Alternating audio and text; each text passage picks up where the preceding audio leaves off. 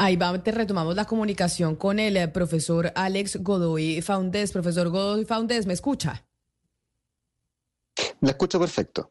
Ay, bueno, mil gracias por eh, atendernos. Sabemos que está en Nepal y por eso pues le agradezco enormemente que saque estos minutos para hablar con nosotros. No sé si estaba escuchando lo que decía mi compañero Gonzalo Lázari sobre lo que se menciona puede ser una teoría sobre el origen de los incendios. Este es un incendio que es por cuenta del calor de las altas temperaturas o que puede haber manos criminales detrás. Camila, es una convergencia de ambos. Te explico.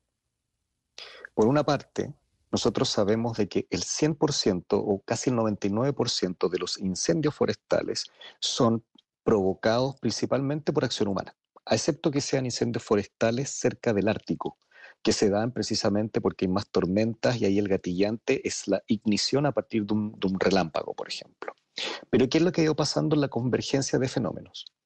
Uno, la exposición a la gran sequía que ha tenido el sector central en, el, en, el, en Chile ha hecho que, que, que exista que haya cambiado lo que es el, paisaje y tengamos mayor especie o mayor expansión de, lo que nosotros llamamos grassland, pastos secos, que en esta fecha esos pastos secos que se hayan extendiendo por, por el cambio climático, precisamente porque hemos, hemos ido perdiendo distintos tipos de flora, la flora ha ido cambiando, ese pasto sirve de combustible para que ahora cualquier persona o cualquier evento de ignición sea el combustible base para que se den con mayor voracidad. Y justo en este esta época, además son épocas en las cuales los vientos, digamos, favorecen el, poco control que se pueda tener, que los incendios se estén expandiendo a áreas de las cuales antes no se habían expandido. Entonces, primero, en el, en el caso de nosotros, que no somos casos árticos, el 99% son provocados o son provocados por acción humana o de forma beligerante o simplemente por una mala conducta no saber comportarse cuando la gente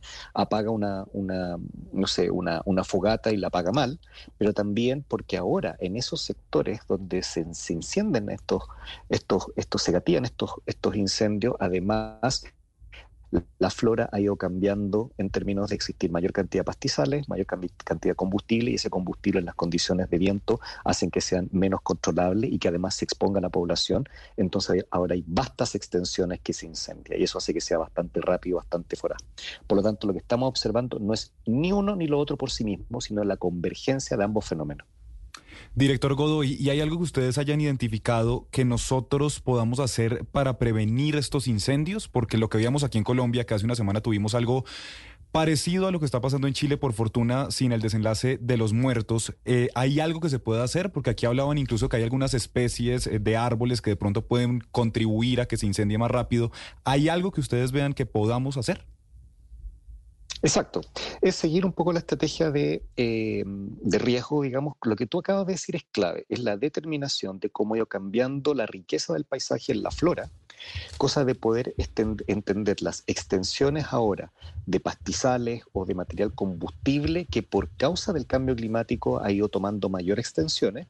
Segundo, poder delimitar cuáles son esas extensiones, porque para potenciales en potenciales amenazas, digamos, en potenciales incendios, saber cuánto se podría extender. Y tercero, algo que también no hemos hablado, es la vulnerabilidad para hacer frente a estos desastres.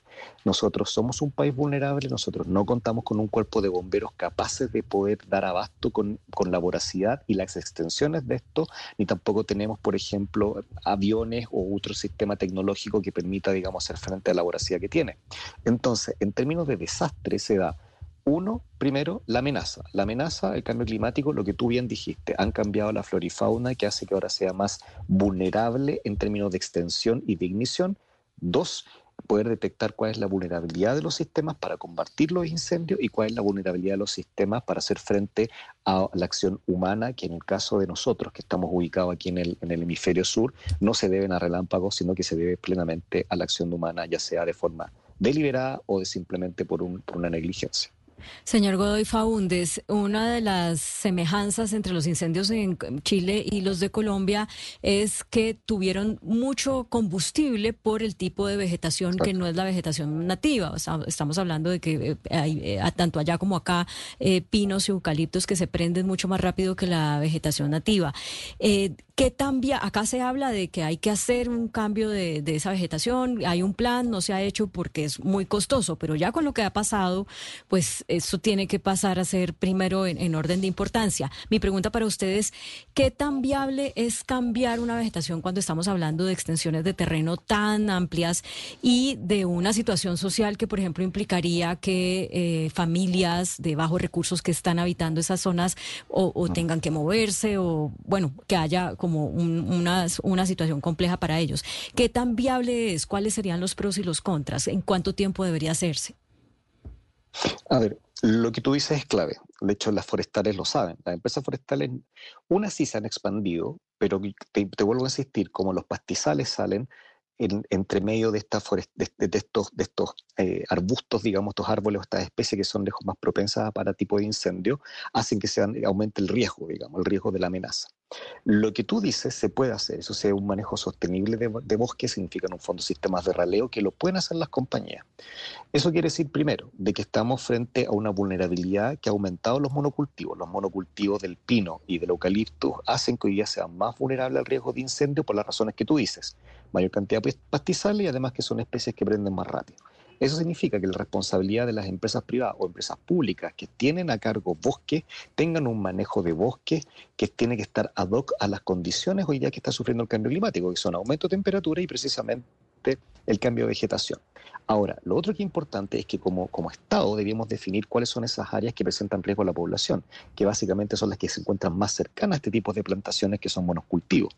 Hemos visto que los monocultivos y las vastas extensiones de este tipo de cultivos son ampliamente eh, vulnerables a este tipo de, incendio. Lo hemos visto en Australia, lo hemos visto en California. Y ahora lo que estamos viendo es precisamente de que en Chile y Colombia está pasando. Lo que hay que hacer es básicamente hoy día determinar cuáles son los lugares de riesgo, uno, cuál es la vulnerabilidad, la extensión y proponer planes de adaptación de la industria forestal en términos de cambio climático. Significa frecuencias de releo, sistemas de cortafuego, aislación, de, aislación desde el sector de vivienda que se pueden hacer. Ahora, la consulta tiene que ver con la respuesta. Ya una vez el incendio eh, discúlpeme, don Alex, es que siguiendo la línea de mi compañera Claudia Palacios, eh, la respuesta que tiene que tener el gobierno o los gobiernos, ¿cómo debe ser? Porque cuando ocurren este tipo de tragedias, nos damos cuenta que tal vez los equipos que tenemos no son los adecuados o no son los suficientes. ¿Cómo sabemos si un gobierno local, regional o nacional está bien equipado para luchar contra este tipo de incendios? A ver, el Estado debe poner las reglas por lo tanto, lo que se tiene que hacer son lo que nosotros llamamos planes de adaptación al cambio climático. Y en este caso, lo que debe trabajar el gobierno son dividir el país regionalmente de acuerdo a los ecosistemas que posee y desarrollar planes de adaptación al cambio climático, lo que indica la determinación de lo que ustedes han nombrado, de los sitios de exposición, de los, eh, de los sistemas de manejo, de la vulnerabilidad de los sistemas forestales a este tipo de desastre o de amenaza. Sin esos planes de adaptación no tenemos nada que hacer. O sea, si no, esto no, no, los gobiernos locales y regionales no trabajan en determinar primero cuáles son las amenazas. O sea, ¿está cambiando el paisaje o no?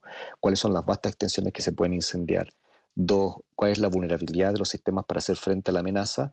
Y después un plan de acción que permita, como decía Claudia, digamos, reducir esa vulnerabilidad, estamos puro perdiendo el tiempo. Pues profesor Alex Godoy, director del Centro de Investigación en Sustentabilidad de la Universidad de Desarrollo de Chile, mil gracias por atendernos. Siento mucho lo que pasó en su país y de verdad estamos muy conmocionados por las imágenes que, que llegan hasta aquí de la cantidad de gente que perdió sus hogares y sobre todo la cantidad de gente que perdió su vida por cuenta de estos incendios. Mil gracias por atendernos. Gracias a ustedes y ojalá que como a la distancia ustedes nos copien y copien en buena o se, se preparen para lo que se viene y quizá el caso chileno sirva como, como, como el caso del cual eh, ojalá no les ocurra en un par de años más.